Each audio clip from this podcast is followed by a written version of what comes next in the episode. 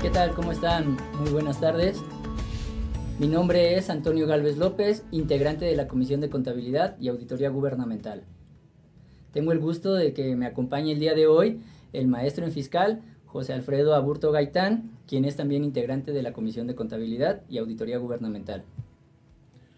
Muy buenas tardes a todos. Gracias este, por invitarme, Toño, aquí al programa de Generando Valor.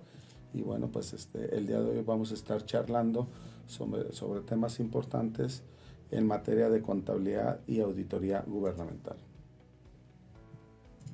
Eh, vamos a hablar de diferentes este, eh, temas respecto a la entrega-recepción eh, en el aspecto financiero, administrativo y por supuesto no menos importante el aspecto fiscal. Es decir, qué aspectos debemos de cuidar para la entrega, recepción de los entes, municipios, organismos públicos descentralizados, para efectos de que las personas que reciben, así como los que integran, tengan debidamente integrados sus expedientes para efectos de evitar observaciones cuando la Auditoría Superior del Estado nos haga alguna revisión. Sí, así es. Para esto, el proceso de entrega-recepción es un acto obligatorio, es un acto en el cual ningún servidor público municipal saliente puede delegar la responsabilidad de no hacer el, el, trabajo que le corresponde. En este proceso es muy importante que todos los servidores públicos comprendan el papel que juegan, ya que ellos integran la información que es de este periodo, o sea, 2018-2021 eh, e información histórica que tengan ellos bajo su resguardo y su responsabilidad. Eh, en, este, en este acto, este amigo, eh, tenemos un, un, único expediente, el cual se compone de nueve apartados. Estos nueve apartados integran la información tanto legal, tanto administrativa, tanto contable, tanto fiscal, obligaciones de deuda, pasivos, eh, materia de proveedores, eh, información de dónde se encuentra ubicada la información de forma física y así poderla tener presentada y organizada para que los servidores públicos que eh, reciben tengan la información a la mano. Así Así es, eh, Toño, como bien dices, son este, diferentes expedientes que se tienen que integrar para efectos de que la comisión que va a recibir tenga debidamente identificados los expedientes por departamento, por, eh, por departamento y en su defecto que también saber qué va a revisar, porque nos encontramos en muchas de las ocasiones que las entregas recepciones eh, no se revisa a fondo la información que, que, se está entregando y después vienen las consecuencias legales, porque este, cuando uno recibe eh, la ley, la ley es muy clara de que tenemos plazos para efectos de poder nosotros recibir, revisar y realizar las observaciones. Si no hacemos esas, eh, esas tres etapas, pues probablemente como funcionario entrante se me, se me agotaron esas etapas y ya no podré hacer una responsabilidad a las personas que salieron. Entonces eso es muy importante.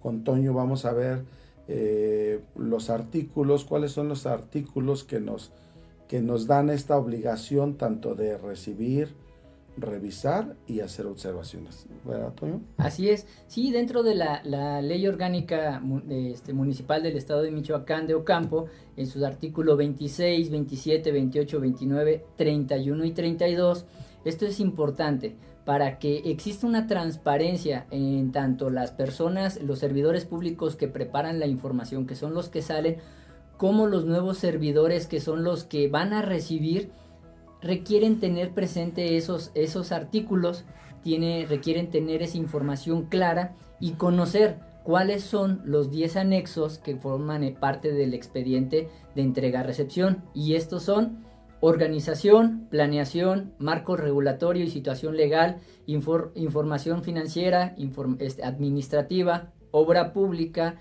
transparencia, control y fiscalización, compromisos institucionales y en el décimo apartado, los organismos públicos descentralizados requerirán los nueve anteriores, integrarlos para que eh, tengan eh, la información completa los, los órganos internos, eh, los órganos, los órganos de, ¿cómo se llama?, desconcentrados tengan la información integrada y así las autoridades que reciben identifiquen la información. Entonces es muy importante este proceso que nos da una transparencia integral para poder preparar la información que se entrega y a su vez las autoridades que reciben, que son los que ahorita están empezando a conocer la normativa que es la, ley orgánica, la ley general de contabilidad gubernamental, la ley de disciplina financiera, entre otras eh, normativas, que les permita a ellos identificar la información que están recibiendo. Después de que la reciben, ellos van a integrar una comisión eh, dictaminadora. Esa comisión dictaminadora preparará y conocerá toda la información que está integrada dentro de esos apartados para poder presentar eh, sus hallazgos, presentar sus observaciones, sus inconformidades o eh, las irregularidades que hayan detectado. Después de que presentan esto a Cabildo y eh, se le puede citar al servidor público saliente para que se presente en un plazo no mayor de, de, de 72 horas y presente las pruebas de descargo y pueda aclarar esas posibles inconsistencias detectadas. Si el servidor público no se presenta, no atiende el llamado, se queda plasmado en el dictamen. Si después, tiempo después, estamos hablando de agosto, estamos hablando de octubre, noviembre, donde se detectaron nuevos hallazgos, aunque no hayan quedado dentro del, del dictamen de entrega, del dictamen de entrega-recepción que se notificó a la Auditoría Superior a través del Congreso, podrán hacer del conocimiento del órgano interno de control para que él realice la investigación, sustanciación y resolución y así determine posibles irregularidades.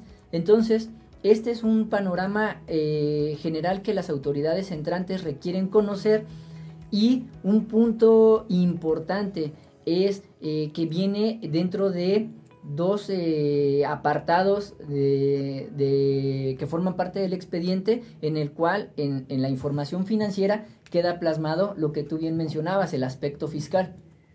Así es, eh, es muy importante cuidar el aspecto fiscal, ya que eh, hemos detectado que en muchas de las entregas-recepción no se le pone énfasis al, al, cumplimiento de obligaciones fiscales. Y es, es importante reiterarles que el cumplimiento de obligaciones fiscales es punto toral para que la nueva administración pueda ser sujeto de recursos, de apoyos, de, cualquier gestión que se hagan ante las autoridades federales, tendrán que tener el cumplimiento de obligaciones fiscales al 100%, es decir, su solicitud de opinión positiva. Y aquí nos encontramos dentro del cumplimiento de obligaciones fiscales que las más importantes ley del impuesto sobre la renta nos habla el artículo 90 de que todas las personas físicas y morales están obligadas al pago del impuesto que se realice respecto de sueldos y salarios o están obligados en el caso del ente la persona moral a realizar las retenciones del impuesto sobre la renta de los trabajadores que nos hemos encontrado en la práctica que eh, muchas de las ocasiones está la retención del impuesto sobre la renta, pero no está cubierto a las autoridades, es decir, no lo han pagado. Y en virtud de no, no estar pagado esas retenciones, pues hay un incumplimiento en materia del impuesto sobre la renta. Asimismo, encontramos que hay entes, municipios y organismos públicos descentralizados que contratan a personas físicas por honorarios, contratan abogados a los cuales les hacen la retención del IVA y del impuesto sobre la renta y esas retenciones las tienen que enterar y sin embargo nos encontramos que no han enterado esas retenciones. También es muy común encontrar que las personas morales con fines no lucrativos como son los municipios, el Estado y los organismos públicos descentralizados de la administración pública tienen que cumplir con la declaración de operaciones de terceros o la famosa DIOT. Es una declaración informativa de operaciones con terceros que tiene la finalidad de informar qué operaciones estoy yo realizando como ente público con terceras personas, con terceros proveedores. Es decir, eh, hacemos una, una mm, pequeña función de, de informarle o fiscalizar quién me está prestando servicios, yo se lo informo al servicio de administración tributaria. Esas obligaciones son las obligaciones más comunes que podemos encontrar en, la, en el informe de la, del cumplimiento de obligaciones fiscales. ¿Qué les recomendamos a las personas que van a recibir, a que van a recibir esa información, que soliciten la solicitud de opinión positiva, comúnmente llamado formato 32. ¿Ante quién? ante el Servicio de Administración Tributaria. Y ahí nos vamos a dar cuenta de qué obligaciones son las que ha incumplido el ente para efectos de en su momento, como dice el contador Antonio, hacer las observaciones pertinentes. Eso es en materia de impuestos federales. También es importante es importante vigilar el cumplimiento de las obligaciones en materia de seguridad social. Nos hemos encontrado en muchos de los organismos, de los entes, que hay retenciones de cuotas obreras del Seguro Social y o en su defecto cuotas del ISTE, retenciones que no han enterado el municipio, el organismo público descentralizado, el gobierno del estado. Y esas eh, retenciones que no han enterado, pues por supuesto que son un incumplimiento en el cumplimiento de obligaciones en materia de seguridad social. Por tal motivo, nosotros les recomendamos que soliciten ante el Instituto Mexicano del Seguro Social y ante el Infonavit la solicitud de opinión positiva o la solicitud de cumplimiento de obligaciones en materia de seguridad social. Con eso, con esas tres, tres documentos, vamos a tener nosotros elementos para efectos de poder al, al, al recibir la información, poder hacer las observaciones pertinentes y en su defecto darle seguimiento o turnarlo al órgano correspondiente. ¿Por qué es importante esto? Esto tiene una gran trascendencia en materia de responsabilidad solidaria. Porque nos hemos encontrado que después de dos, tres, cuatro años que este, sale un funcionario, no se pagaron las retenciones, el, el, el, servicio de administración tributaria cobra esas retenciones y en su momento el, el, representante legal del ayuntamiento entrante, vamos a poner como ejemplo, dice, lo que pasa es que esas retenciones no eran mías, no eran en mi periodo. Tan es así que cuando yo recibí o la comisión eh, dictaminadora. recibió eh, la información, vimos una omisión en el cumplimiento de obligaciones fiscales en materia de impuestos federales, así como en materia de seguridad social, realizamos las observaciones, no es responsabilidad mía. Entonces nos hemos encontrado que el Servicio de Administración Tributaria en el artículo 26 del Código Fiscal de la Federación, textualmente dice que son responsables solidarias las personas físicas y morales, así como los que tienen la representación, que hayan omitido el pago de las retenciones de esos impuestos. Entonces aquí estamos cayendo en una responsabilidad solidaria y en su caso puede ser hasta un tema de defraudación fiscal, porque encontramos que muchos de los municipios retienen y pese a, retener no pagan las esas retenciones. Entonces estamos en un tema de responsabilidad solidaria. El artículo 26 del Código Fiscal de la Federación textualmente nos establece que son responsables solidarios las personas que tenían la obligación de retener y que no lo hicieron hasta por el monto de las retenciones. Entonces, es importante cuidar esta normativa para efectos de deslindarnos de esa responsabilidad. Y porque nos pasa en la práctica, Toño, público, nos pasa que eh, muchas de las veces el servicio de administración tributaria cuando hace la, la fiscalización quiere hacer responsable al representante legal en turno. Digo, es, no es correcto, pero nos ha tocado ver que lo hace.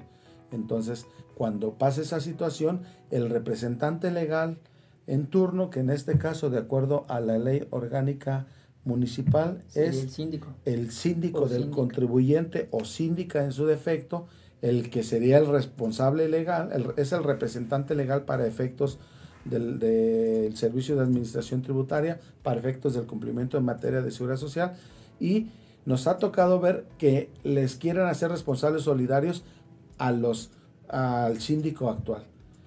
Si cumplimos nosotros en la entrega y recepción con vigilar estos, estos cumplimientos hacer las observaciones, podemos nosotros, como síndicos actuales, podemos deslindarnos de esa responsabilidad solidaria y pasar la responsabilidad solidaria a quien le correspondía.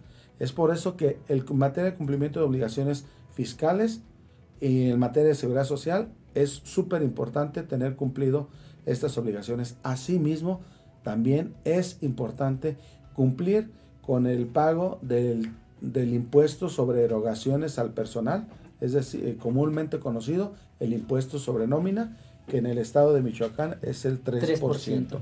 Y ahí, perdón amigo, eh, efectivamente muchas de las autoridades piensan que, que si no lo pagan y no lo informan, quedará este, en la impunidad o no ejecutarán alguna acción la autoridad entrante.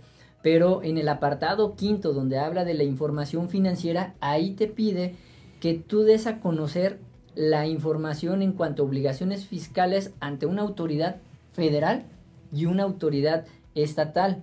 Te da una serie de, incisos con sus apartados donde te habla de los impuestos y cuotas por pagar, lo que es el ISR, la retención del pago de sueldos y, salarios, la retención también de los honorarios asimilables, como lo mencionabas, a sueldos y salarios, los pagos por honorarios, las retenciones, eh, eh, por el uso o goce temporal de bienes y servicios cuando tienen un arrendamiento, en su caso los organismos descentralizados, lo que es el IVA, eh, y lo que estabas comentando, el, 3, el famoso 3% sobre nómina, que muchas de las ocasiones piensan que se van a ir en blanco las autoridades nuevas. Entonces ya es muy claro el apartado, como lo mencionaba, quinto de los lineamientos de la entrega-recepción que, emite la, que emitió la Auditoría Superior, donde requieren ellos hacer mención de esa, esa información.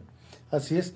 Eh, es importante eh, comentar a, todo nuestro público que en el caso concreto de los organismos públicos descentralizados, como son los OAPAS, eh, también tienen la obligación fiscal del pago de derechos, pago de derechos de extracción de agua, de, acuerdo al artículo 275, 276 de la Ley Federal de Derechos, los organismos públicos descentralizados, como son los OAPAS, COMAPAS, sistemas de agua potable, juntas de agua potable, tienen que hacer pagos de derechos por la extracción del agua a la Comisión Nacional Bancaria, perdón, a la Comisión Nacional del Agua.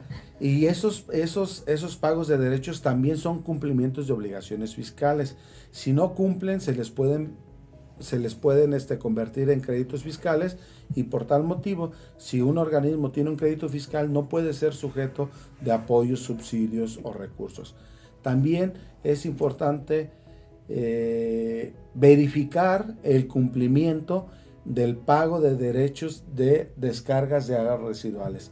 Aquí hay una controversia que eh, entre el municipio y el, y el organismo público descentralizado que dice el municipio, oye, pues si tú eres el encargado, el de agua potable, alcantarillado y saneamiento, pues tú pagas los derechos de, de descargas de aguas residuales o el alcantarillado y pues el OAPAS dice, muchos de los OAPAS dicen, no, pues sí, yo soy el responsable, pero no tengo recursos suficientes, tú eres, tú subsidiame. Entonces, aquí la recomendación es verificar que sí se estén realizando sus pagos, para efectos de que la, la, el gobierno entrante no tenga ninguna responsabilidad o problemas cuando quiera gestionar algún recurso. Excelente, amigo. Aquí en su programa Generando Valor, en el Colegio de Contadores Públicos.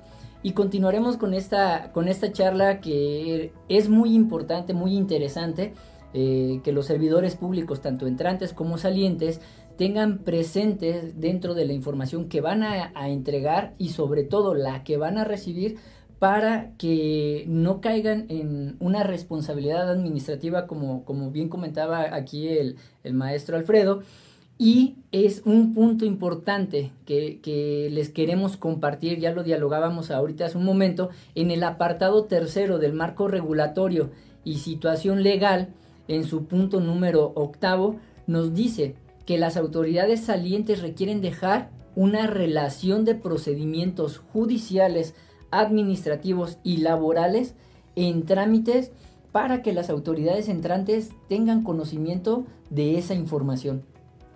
Así es. es, muy importante tener esta confirmación por parte de, del departamento jurídico interno del ayuntamiento, del ente, del organismo público y en su defecto de los abogados que están llevando los casos para efectos de nosotros saber qué trámites laborales, que es lo más común, que después de tres, cuatro meses llega un laudo, te llegan a embargar y a veces uno no desea, no, pues es que esto a mí no me lo entregaron, sino aquí lo que les recomendamos es que por escrito soliciten la confirmación si hay juicios pendientes, todo, toda esta información. Y es importante aclarar un punto. La responsabilidad solidaria, de acuerdo al artículo 26 del Código Fiscal, es independiente de la responsabilidad administrativa que se les podrá fincar como servidores públicos ante la Auditoría Superior del Estado. Entonces hay que tener cuidado porque eh, vamos a tener por cuerdas separadas la responsabilidad solidaria ante el Servicio de Administración Tributaria y en su defecto la responsabilidad administrativa ante este ante la auditoría superior de, de, Michoacán. Entonces, eh, sí es importante tener cuidado en todo lo que vamos a recibir. Sí, eh, es, de suma eh, importancia esta, esta parte de la transparencia, donde el órgano que es el órgano institucional, que es el ayuntamiento, tenga la información preparada, presentada en tiempo y forma para que las autoridades conozcan todo este tipo de, asuntos en trámite que quedan. Y esto en el, en el apartado número 9 nos habla de los compromisos institucionales, donde aparte del que ya hablábamos, del apartado tercero, fracción octava, en este noveno nos dice que le dejemos una relación de todos los asuntos en trámite que tenga la autoridad ante cualquiera, cualquier instancia de gobierno, pública, privada, para que una vez que ellos tomen posesión sepan en dónde están los trámites, en qué ventanilla, en qué paso de la línea del tiempo se encuentran. ¿Para qué? Para que no pierdan recursos, para que no pierdan demandas, para que no pierdan juicios, para que no sean susceptibles de una sanción cuando la autoridad, como bien lo mencionabas, tanto Infonavit, IMSS o el SAT, les requiera alguna información, los tenga citados y no le dejen la información. Por lo tanto, ahí es donde las autoridades quieren llegar a los nuevos y decirles, tú desatendiste una cita que ya tenía o una audiencia que ya tenías eh, pactada y que yo te informé en tiempo y forma. Porque aquí queremos que nos debe, nos requiere quedar muy claro que la autoridad nada más se suplanta pero sigue la responsabilidad institucional. Entonces aquí al final de cuentas el presidente municipal en turno es el encargado y responsable de lo que el anterior dejó eh, como un asunto pendiente de atender y su única defensa es el dictamen y poderlo mencionar ante las autoridades correspondientes para que pueda tener alguna, alguna defensa.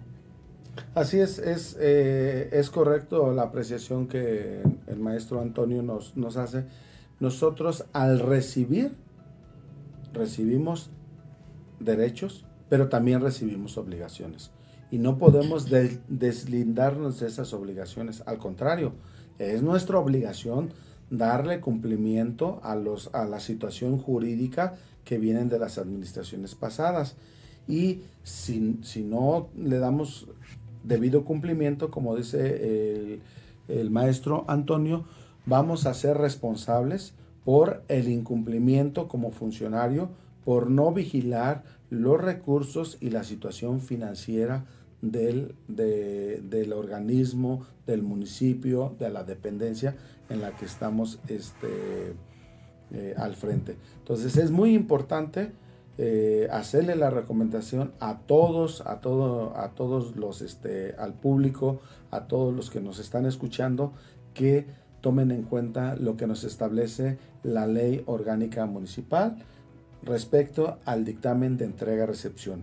Y como les decía, en materia fiscal sería solicitar las solicitudes de opinión del cumplimiento de obligaciones en materia de impuestos federales, es decir, SAT, la solicitud de cumplimiento de obligaciones en materia de seguridad social, como es el Infonavit, eh, Infonavit, Seguro Social e ISTE, porque así ya vamos a tener una radiografía de cómo nos entregan en materia de cumplimiento de obligaciones fiscales. Así es, y efectivamente en el dictamen de entrega-recepción eh, tenemos varias etapas. Dentro de, una de ellas es la, principal. Es una vez que concluye el acto de entrega-recepción. El acto de entrega-recepción es, así como nos ven ahorita, yo le estoy entregando a Alfredo los, eh, este, los apartados que forman el expediente.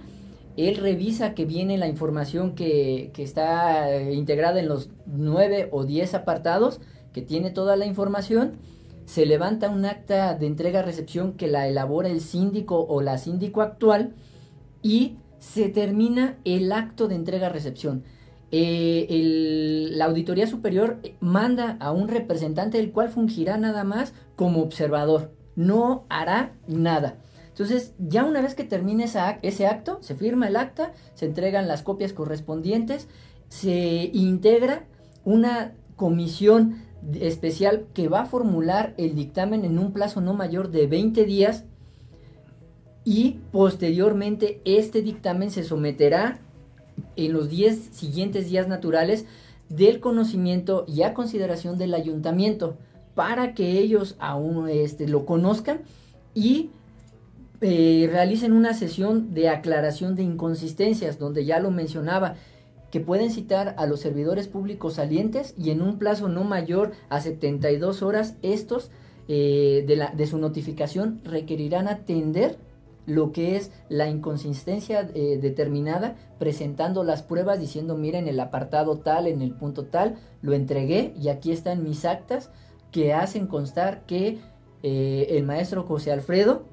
recibió el inventario, recibió la computadora que dice que no está. Entonces, requieren las dos partes cuidar muy bien qué es lo que entregan, debidamente foliado, debidamente bien identificado, en la ubicación física, ya sea en el pasillo número 9, en el andador número 3, en el librero número 2, en la gaveta número 4, en el cajón número 3, para que ahí quede muy claro qué es lo que se está entregando y cómo eh, lo está recibiendo la autoridad. Ya una vez que, que, se presenta toda esta parte del dictamen, pues vienen las partes de las responsabilidades administrativas que aplican tanto para los entrantes, como bien lo decías, este Alfredo, y como para los salientes. Si los entrantes no hacen las observaciones, no realizan las observaciones claras, precisas, serán susceptibles de poder ser sancionados. Y si los salientes eh, contravienen la, la, observancia de la ley y no integran la información correcta, ahí ellos van a ser sujetos a una responsabilidad por omisión. Y está muy claro eh, en, cuanto a la ley de responsabilidades administrativas y ya también forma parte de este entramaje eh, legal de transparencia de responsabilidades administrativas lo que es la ley general del sistema nacional y estatal anticorrupción donde ya está integrado un grupo colegiado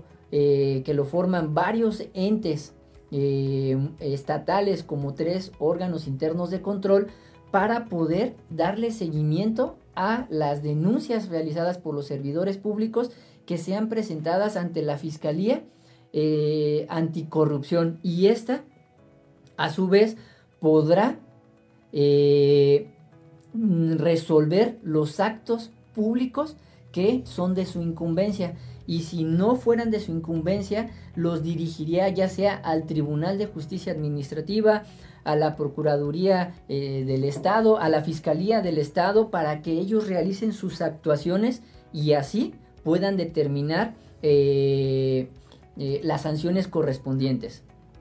Ojo autoridades entrantes.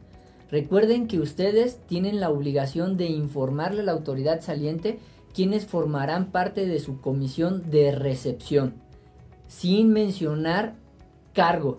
Sí profesión, pero no cargo, porque todavía ustedes no se constituyen y por lo tanto no hay una designación de su secretario, de su contralor, de su tesorero. Cuiden mucho esa, esa situación y una vez que entren, sigan los pasos de integrar sus comisiones, eh, tanto eh, especiales, dictaminadoras, las que vayan a, revisar eh, el, dictamen para que no incumplan con la normativa. En la, en la parte de la recepción sí existen plazos específicos para poder integrar estas comisiones. Entonces, esa es una de las partes de lo que queríamos nosotros y queremos platicarles aquí este, su servidor Antonio Galvez y el maestro José Alfredo en cuanto a la transparencia que requiere llevar este ejercicio de entrega-recepción los invitamos a que estén muy atentos a los cursos que el Colegio de Contadores Públicos de Michoacán tienen preparado para ustedes, autoridades municipales entrantes. Y en especial estamos hablando de la Comisión de Contabilidad y Auditoría Gubernamental que nos especializamos en ese tema específicamente, contabilidad y auditoría gubernamental. Entonces estén muy atentos a esta, a estos cursos que pues vamos a tener desarrollados para estos eh, no son solamente este año, el Colegio de Contadores es una institución que ya tiene muchos años constituido y tiene preparados no solo temas de contabilidad de auditoría gubernamental, tenemos temas eh, vastos para cualquier eh, situación que prive para los, los este, municipios, para los órganos desconcentrados, tan es así que tenemos preparados para ustedes un posgrado eh, en línea que se va a iniciar, que está ya preparando el Colegio de Contadores Públicos y la Comisión de Contabilidad y Auditoría Gubernamental para iniciar en septiembre. Es un posgrado en línea que está denominado Maestría en Contabilidad y Auditoría Gubernamental. ¿Cuál es el perfil del profesional del participante? del, sí, ya una vez que termines. Eh, los maestros en contabilidad y auditoría gubernamental generan información, evalúan, emiten aplicaciones que permiten tomar decisiones, análisis, evaluar, emitir propuestas para optimizar los procesos presupuestarios, contables, la rendición de cuentas y transparencia y, importante, cumplir con las obligaciones fiscales, que es son parte eh, correlacionada de una actividad público eh, gubernamental. Entonces, eh, nosotros aquí tenemos mucha, mucha información en cuanto a qué va a suceder una vez que terminen la, maestría. Pues los profesionales que la terminen se podrán determinar y supervisar la clasificación, el registro de las operaciones, analizar e interpretar la información financiera porque no es sencillo. La interpretación de la información contable gubernamental. Porque ahora sí, lo decía muy, este, muy preciso varios de nuestros colegas y, en especial la contadora Pati Díaz, zapatero a tu zapato. Si tú no sabes de gubernamental, ¿Eres un contador público? Sí, pero conoces de la actividad administrativa, de lo que son empresas. Y, una, y un especialista en gubernamental tiene esos puntos finos para interpretar la información financiera. Elaborará dictámenes y reportes para la toma de decisiones, eh, que es parte fundamental de, de, este, de este tema. Ahora bien, les voy a, comentar que tenemos eh, la maestría, consta de seis cuatrimestres. Eh, por lo tanto, si iniciamos en septiembre de 2021, en septiembre de 2023 estaríamos concluyendo, bueno, en agosto de 2023 estaríamos este, concluyendo la, la maestría. Son dos años, la cual se va a realizar los días, se estaría llevando los días martes y jueves con horario de 4.30 de, de, la tarde a 8.30 de la, de la noche. Entonces son dos días a la semana para que puedas estar tú eh, de forma virtual pero presencial recibiendo los conocimientos. El Colegio de Contadores Públicos generó un convenio para que se pueda realizar de esta manera, así poderle facilitar con esta nueva normalidad a todos nuestros asociados y público en general, así como servidores públicos interesados en fortalecer el ámbito de su trabajo, el dar un mejor resultado durante su administración, que recordemos que son dos, son tres años de la administración pública, pero continúan las fiscalizaciones dos años después y las responsabilidades administrativas se trasladan de 5 hasta 7 años que todavía la autoridad va a poder estar realizando este, investigaciones. Entonces, eh, los requisitos de, inscripción son muy sencillos. Eh, es el llenado de una solicitud, el pago de la inscripción, la entrega de la documentación oficial que consta del título, de la cédula profesional, el CUR, el acta de nacimiento con una certificación eh, de tres años, eh, una identificación eh, oficial y el currículo vitae y el llenado de la carta del aspirante. Eso es de, los requisitos que, tiene la maestría.